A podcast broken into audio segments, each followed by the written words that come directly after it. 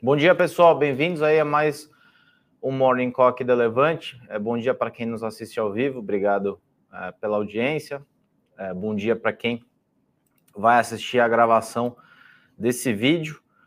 É, bom, sou Luiz Nuim, analista aqui da casa. Né, semana passada não tive presente, foi é, feriado, né, no, no dia que é minha escala aqui para conduzir o Morning Call.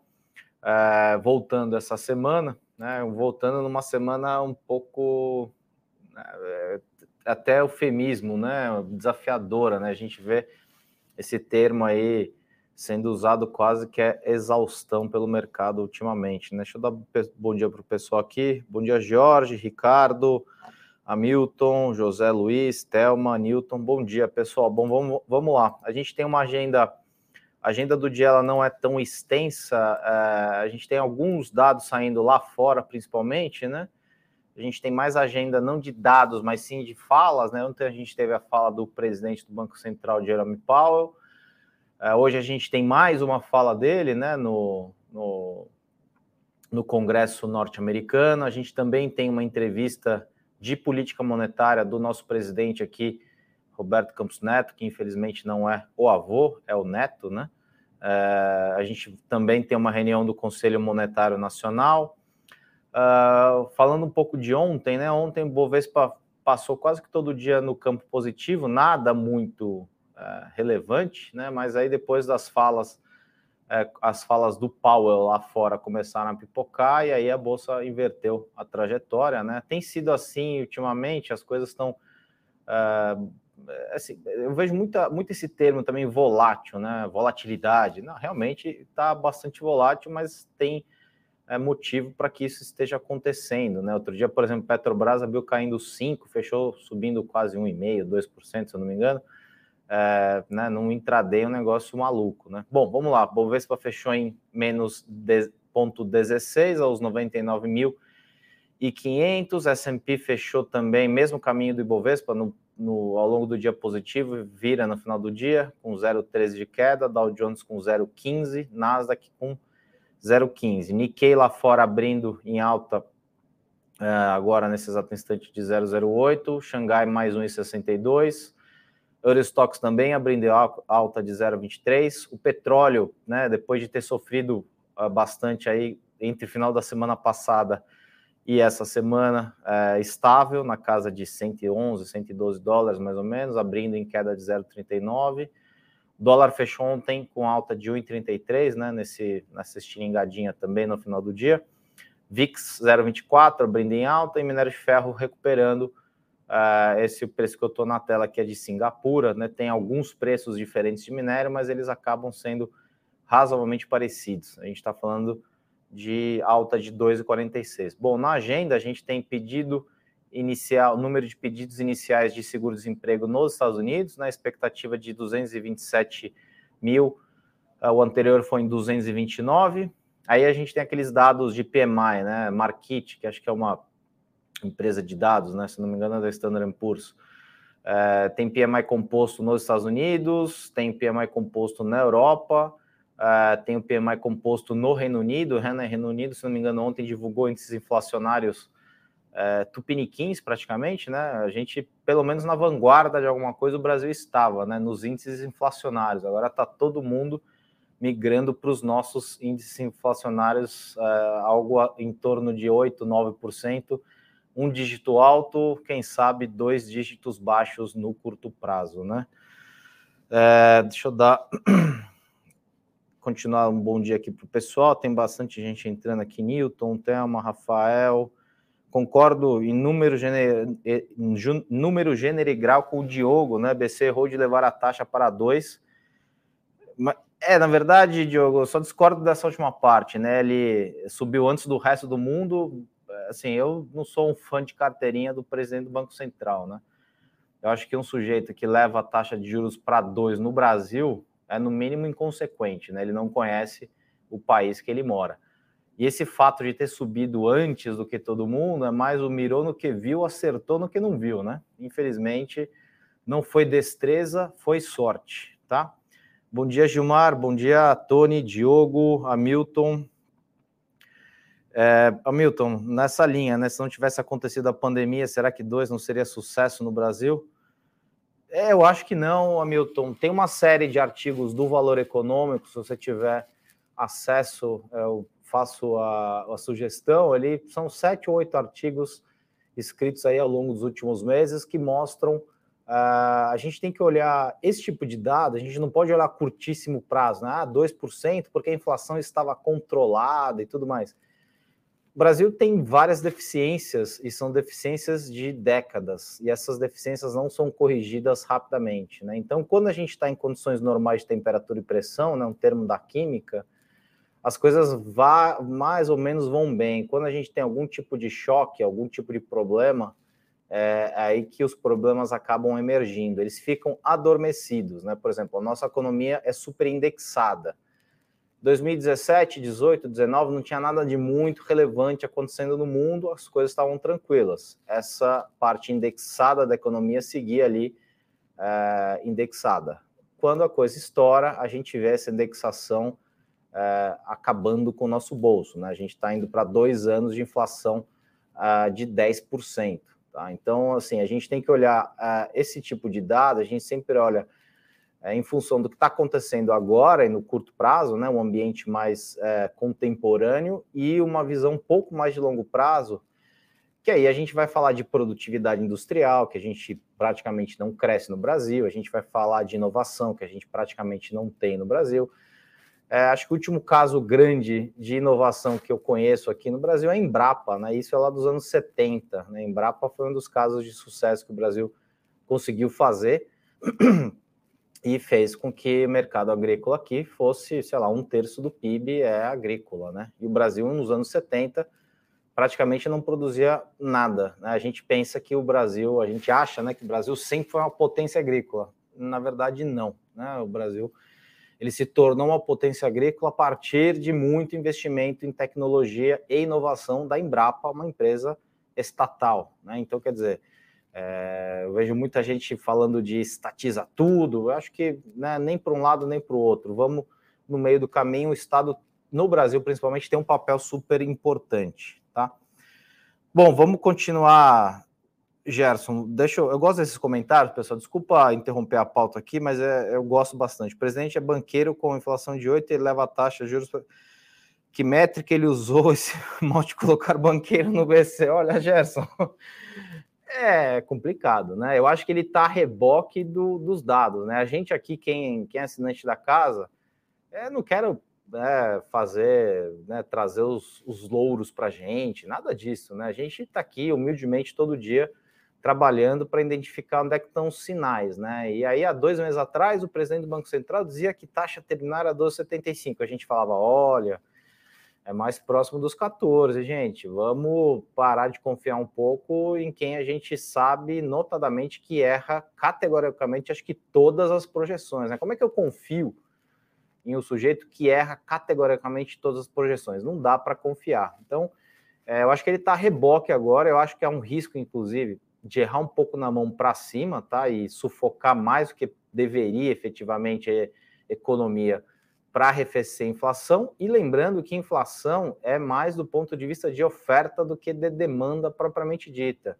E aí não adianta juros, dinheiro, não adianta nada, porque você está dentro de uma, dinâmica que você não controla. Né? Basicamente, a gente está falando de petróleo, que a gente vai passar um pouquinho aqui, é, e outras commodities que é, já vem subindo. Né? O presidente americano também tem tentado colar narrativa, né, inflação do Putin, ele até nomeou, né, inflação do Putin, quando na verdade a gente olha qualquer gráfico de commodity, ele já vinha subindo ao longo de 21, né, quando nem se imaginava que ia ter um conflito entre Rússia e Ucrânia. O conflito, ele trouxe, obviamente, uma pitada, ou talvez algumas pitadas de emoção adicionais, mas uh, o caminho era, era mais ou menos aquele. Por quê? Porque a gente tem uma série de políticas, principalmente de energia, que foram adotadas por países desenvolvidos ao longo dos últimos 10 anos, que fizeram com que a oferta de uma série de produtos que a gente consome diariamente é, ficasse estável ou caísse, porque a gente não vai ter expansão. Né? Agora eu vejo o presidente Biden pedindo, fazendo reunião com ah, os presidentes de empresas de refino, refinaria nos Estados Unidos, pedindo encarecidamente para que eles repassem a queda do imposto federal, que vai provavelmente ser anunciada para diminuir um pouco o preço da gasolina no bolso dos americanos. Ora, mas é o presidente, é o, é o. Antigamente tinha um desenho que chamava Capitão Planeta, né? Não sei se vocês lembram do Capitão Planeta. Ele meio que tentava salvar o mundo. O Biden, quando foi eleito, ele estava né, com essa missão, salvar o mundo da catástrofe climática, era o bastião do ESG. Agora a gente está vendo aí esses países que pediram é, que colocar essa agenda meio que top-down, sem olhar as consequências que isso ia ter no médio e longo prazo, eles estão pedindo para quê? Para a indústria de petróleo aumentar a produção. Né? A Alemanha, essa semana, autorizou a queima de carvão. Então, quer dizer, né, vamos fazer a transição, mas enquanto eu precisar aqui, vamos depender do carvão e vamos depender do petróleo. Me parece um pouco uh, incoerente essa atitude, mas era o que vendia à época. Né? O Biden foi eleito muito com essa, com essa pauta. Uh, e agora ele está vendo que a pauta, infelizmente, é, não é sustentável. Tá? Aqui no Brasil, falando um pouco de combustível, né? teve essa história no voucher dos caminhoneiros, né? De 400, aí passou para mil, e os caras estão dizendo que nem 5 mil resolve, que é esmola, que é isso, que é aquilo. Que eles querem é o fim da paridade, né? A gente, de novo, fica tentando remendar problemas, né? Respondendo de novo a, a pergunta do, do Hamilton aí, do, né, se a gente não tivesse tido pandemia. Esse é um problema, Milton. Se você digitar Petrobras, o petróleo é nosso, desde os anos 60 a gente tem esse problema, tá? Então a gente está em 2022, se não salvo engano. Desde os anos 60 a gente tem a mesma discussão, né? E agora, e agora em momentos de maior estresse, ela sobe, né? A gente não olha para melhorar a condição de vida das pessoas, melhorar a renda, a gente não olha para coisas que são perenes, a gente olha para coisas que são de curtíssimo prazo. E, honestamente, Hamilton, a gente deixar na mão do Arthur Lira a decisão de alguma coisa é bastante complicado, a meu ver, né? Aquela velha história. Quando o Congresso se reúne, a população sai perdendo. Bom, vamos em frente. É, no exterior, né, a história é, falando um pouco de petróleo, para não me alongar tanto na, na, na, no, no, tema, eu tenho visto aí muitas notícias. Ah, o petróleo tem caído por conta é, do medo de recessão. Olha, de novo, outro tema que a gente já fala aqui pelo menos há três meses, né? A gente já tem um call, uma tese de que Estados Unidos entre em recessão entre final de 22 e 23, quando praticamente ninguém falava, porque a nosso ver, uma inflação de 8, 9, que quer que seja, ela tem que ser interrompida da forma como está sendo colocada, ela tem que ser interrompida com uma recessão. Não tem jeito, não tem soft landing. Tanto que o próprio presidente Powell ontem começou a admitir que o soft landing, né, o pouso suave, é, imagina, gente, uma economia de, sei lá, 25 trilhões de dólares, 300 e tantos milhões de habitantes, o cara do Banco Central acho que está no controle de arrefecer a economia do jeito que ele quer, né? Parece que ele está falando de uma matemática simples e não é uma matemática simples, é uma matemática ultra complexa e ele não está no controle das ma da maior parte de variáveis. Tá? E petróleo tem sofrido, né, desde semana passada para cá, todo mundo falando de demanda, né? Ah, o problema vai ser demanda porque vai entrar em recessão, isso e aquilo. Bom, se a gente colocar na conta que todos os países praticamente acima da linha do Equador estão com algum tipo de subsídio, subsídio para gás, para petróleo, para qualquer coisa que seja, em tese a gente vai continuar com consumo mais ou menos estável. Uh, para mim, esse reflexo de petróleo é uma situação entre Índia e China, né, que provavelmente vão passar a comprar mais petróleo é, russo. E aí você tira dois players super consideráveis do mercado formal, digamos, né, do mercado ex-Rússia, e aí você tem, em tese, uma pressão menor em cima do petróleo que não é originado na Rússia. Para mim está aí, né? Essa história de que é demanda por causa de recessão é história furada, tá? Uh, bom, vamos lá. Uh, bom, isso, isso corrobora com isso que, tá, que a gente anotou aqui na, na nossa pauta, né? O presidente russo diz que os suprimentos de petróleo para a China e Índia estão crescendo notavelmente, redirecionando ativamente as cadeias comerciais para as nações BRICS, né? Então, quer dizer, ele tá. A gente está com um canal direto meio que em termos de fertilizantes, né? Brasil com fertilizantes ali, é, fertilizantes russos, né? É, Rússia é o R do BRICS, Índia e China é o I e o C. Então, eu acho que esses dois países estão fazendo diferença na balança, o que não muda a nossa tese para médio prazo de preço de petróleo. Por quê? Essa agenda ESG, obrigado aos amigos do ESG, né, que vão salvar o mundo do alto dos seus iPhones e computadores Macintosh. É, eles vão. A gente ficou com 10 anos, praticamente 10, 12 anos, é, de quedas consecutivas de investimento em exploração e produção. Tá? E agora a gente está, infelizmente, pagando a conta. É, eu colocaria um, um, pedaço disso nas consequências não intencionais, né? aquela consequência de alguma coisa que você não conseguia mapear. Na verdade, esse até daria para mapear, porque agora a gente está sofrendo com esse. É, é, você não pode fazer uma transição atacando é, oferta, né? A, a, a política mundo afora foi: vamos atacar a oferta, vamos proibir novas produções. Os Estados Unidos proibiu drilling, né, perfuração onshore e offshore, e agora eles estão pedindo é, quase que de joelhos para a indústria voltar a produzir e voltar a investir. Aí o investidor, o, o dono da refinaria fala: como é que eu vou investir numa refinaria que vai custar um caminhão de dinheiro? Meu retorno é no médio e longo prazo, porque refinaria tem margem super curta se você continua me dizendo que em 10 anos eu vou parar de usar petróleo. É um pouco incongruente essa colocação é, lá fora, né? Bom, Powell ontem, né, falou que a, né, continua na, no mantra, né, o canto da sereia, dizendo que é, o que ele quer voltar a inflação para 2%, aquele negócio, né? É, para mim, a história da carochinha, né? Que eles já vieram né, nessas mudanças de narrativa frequentemente, né? Janet Yellen dizendo que errou. É, bom, parte da inflação, boa parte dela, infelizmente, não, ele não controla. Então, se ele não controla boa parte da inflação, ele não controla a queda e ele não controla um possível soft landing. Eu acho que isso, para mim, é tentar passar um pano quente num problema que ele, infelizmente, não consegue, não consegue resolver. Né? Então, a gente já começa a ver mais casas atribuindo é, problemas para recessão, né? Então, primeiro lá atrás foi o Deutsche, lá em abril, e foi aí que a gente mudou o tom aqui na casa. Uh, ele tinha base, cenário base para 23, é uma recessão nos Estados Unidos.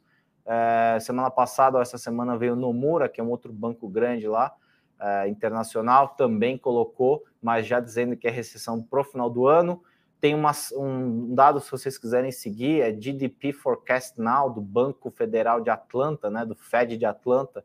Ele mede meio que em tempo real a, uma expectativa de, de, de, de crescimento de PIB e ela veio de, sei lá, 2,30 mais ou menos no meio de maio para zero. Ou seja, a gente está fortemente caminhando para uma recessão. Tá? No minério de ferro, né, que eu comentei subindo, é, mas aquela de sempre, né? O Xi Jinping prometeu atingir metas econômicas para o ano, apesar do impacto na atividade provocado pelo lockdown.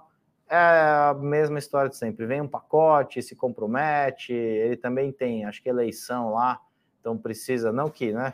Uma eleição é, com concorrentes, né? Mas pelo menos ele vai definir quem é que vai ficar pessoa. E aí você tem um embate político ali no meio do caminho, né? Deixa eu ver se faltou alguma coisa aqui, gente. Aí a gente passa pro. Deixa eu só ver os comentários aqui. É, ah, o presidente banqueiro, inflação 8, a taxa de de 2 com uma dívida. É, é os Estados Unidos ele, ele é um, assim, ele, ele pode ter balanços pesados, né? Porque é uma economia gigantesca, mas inflação de 8 também é, é complicado, né? Assim, é, eu acho que é, são, são, são realidades diferentes, né? É, eles brigaram durante 10, 12 anos para ter inflação acima de 2, né? Eu lembro que depois de 2008 brigavam consistentemente para 1, 1,5, 2, porque é, é, o, a inflação estava vindo quase que zerada, isso significava que né, a demanda não estava não tava voltando tanto quanto eles gostariam para estimular a demanda, e aí fizeram um balanço monumental do Banco Central, da, da, ordem de 10 trilhões, né? Veio de acho que 5 trilhões antes da pandemia para quase 10 trilhões, né? Mais uma uh, consequência não intencional, né? Quem, quem em sã consciência não imaginava que isso ia gerar, no mínimo, alguma pressão para a inflação. Não, fica tranquilo, não vai ter nada, tá? É, me conta outra história, porque dessa daí a gente já conhece. Né? Então, assim como é, o, os 2% de juros, né?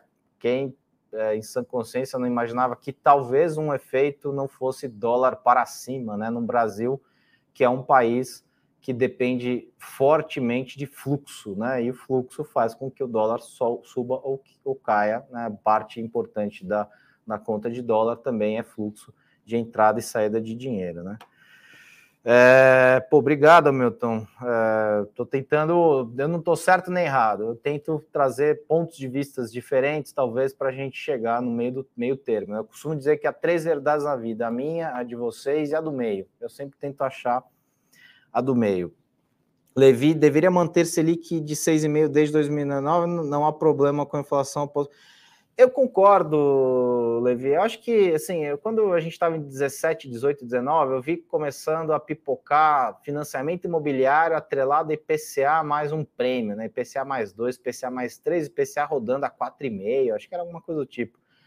Eu olhava aquilo e falava, gente, o cara que tomar um financiamento pós no Brasil atrelado a IPCA, o cara tem que ser um Rambo, né? Tem que ser Rambo porque, assim, é só olhar a, a nossa inflação dos últimos 30 anos. Eu estou falando pós-estabilização de inflação, tá, gente? Não estou falando de antes, de, antes do de, plano real, que a gente tinha maxi inflação, não, maxi é, superinflação, né? Coisa de 100, cento e poucos por cento por ano. Eu estou falando de um período é, já em tese é, que a gente tenha a inflação razoavelmente controlada. É, parece um aqueles gráficos de de monitor cardíaco, né? Um 10, aí cai para 4, aí vai para não sei quanto. A gente tinha teve 10 em 2014, 2015, se não me engano.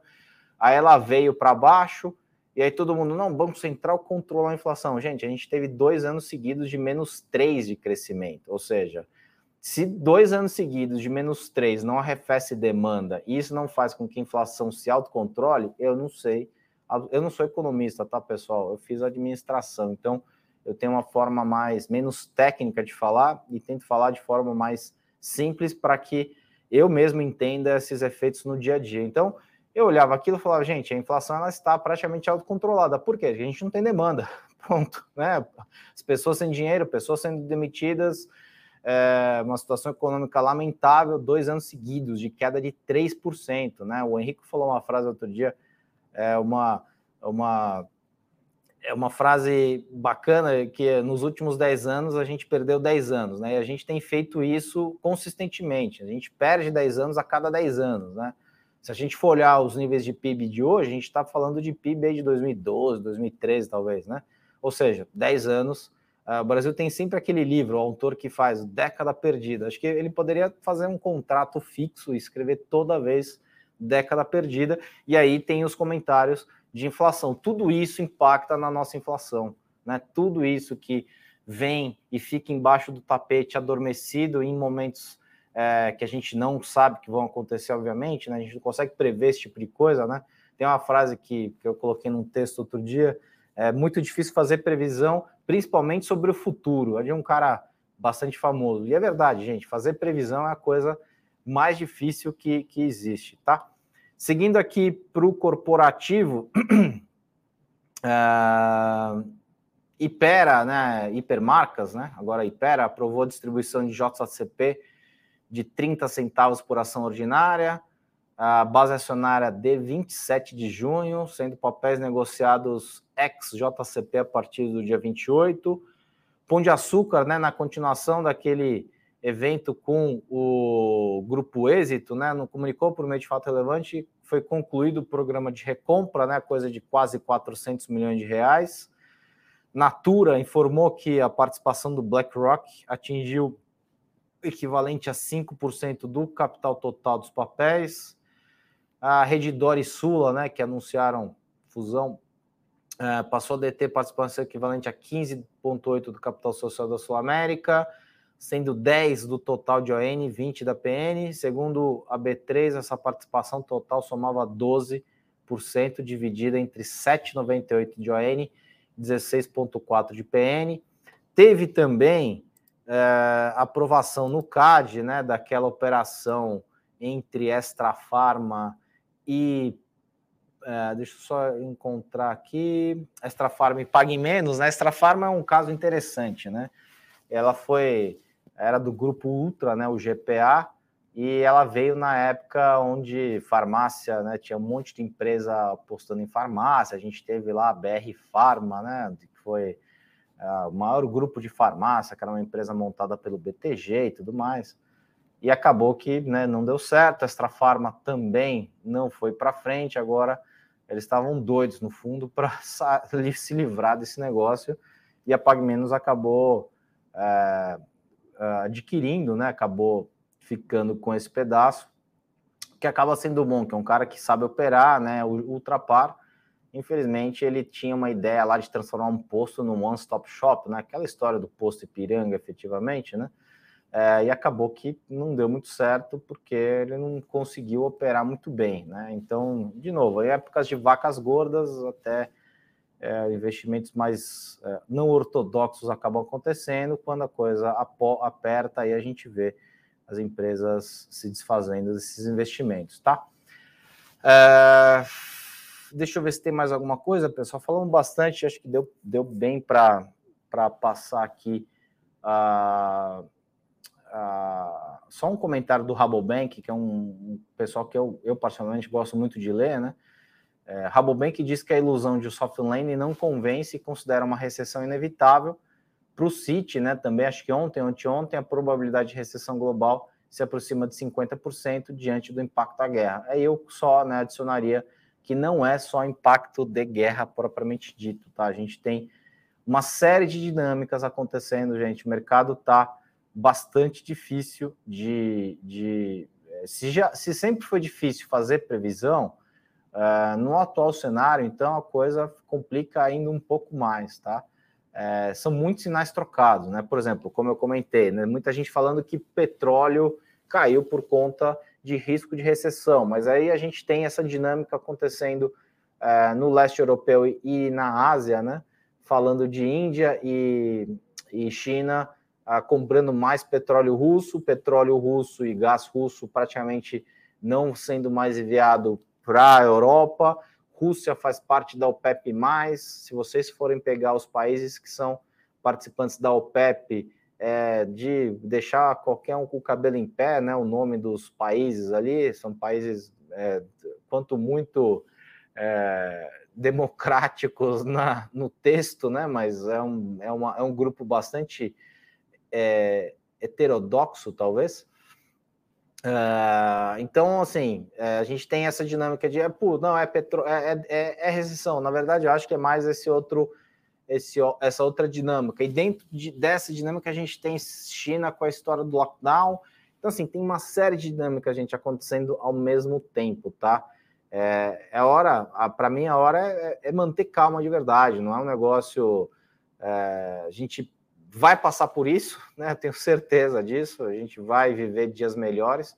Não, não dá para dizer quando, mas isso é um ciclo de mercado, né? Calhou de culminar em vários itens diferentes ao mesmo tempo em vários lugares, né? Quem é, pensaria há pouco tempo atrás é, que a Europa ia estar, tá, por exemplo, na Alemanha, a inflação ao produtor de 30, 40 e 30, né? Um negócio assim maluco de novo, são duas ou três dinâmicas grandes acontecendo por trás de preço de energia e preço de outras commodities. Então, é, a gente não pode simplesmente é, dizer que é A, B ou C. A gente tem que colocar em conjunto. E aí a coisa fica mais complicada, né? Quanto mais variável a gente coloca, mais complicado fica a análise. E aqui a gente está tentando é, elucidar um pouco disso e ajudar a vocês a tomarem melhores decisões, tá?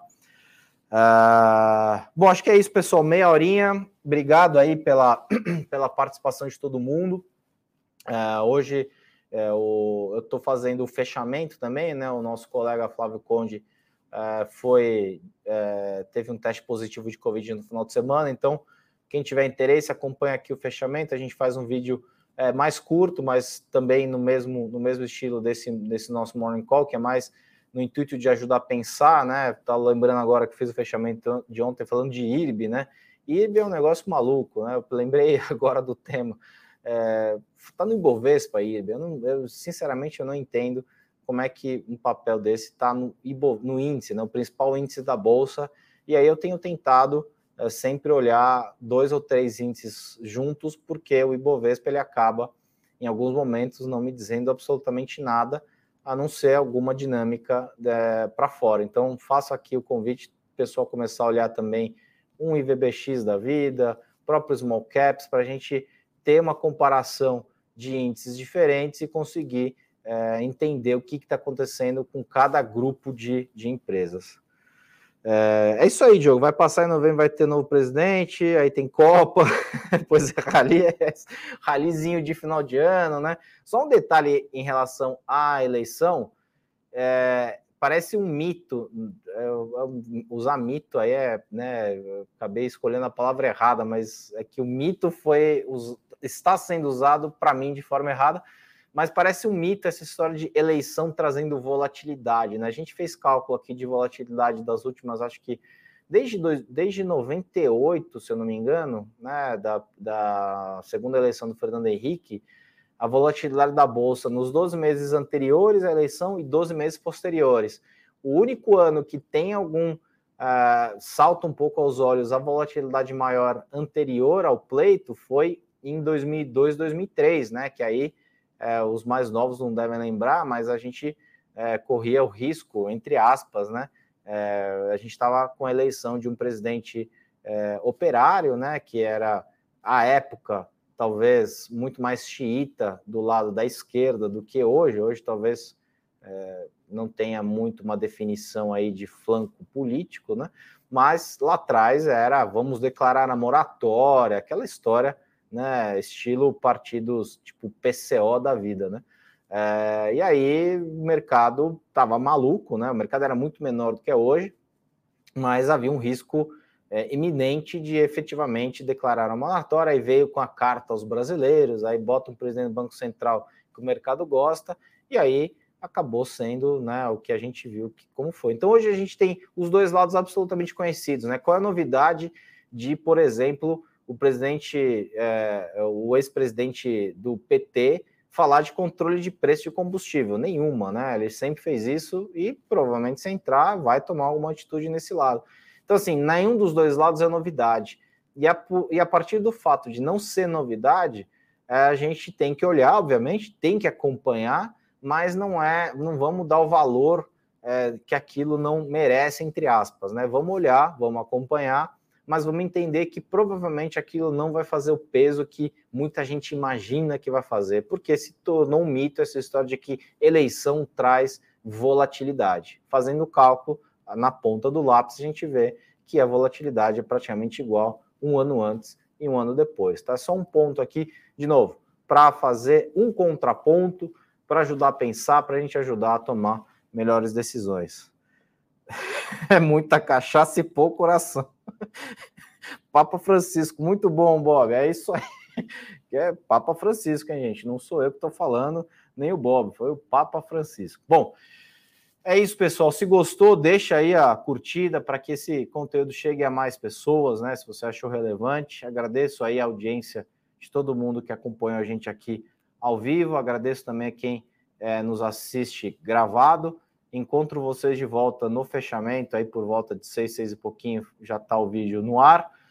E boa quinta-feira a todos. É, nos encontramos de novo quinta-feira que vem. Amanhã, nosso grande mestre Henrico está de volta.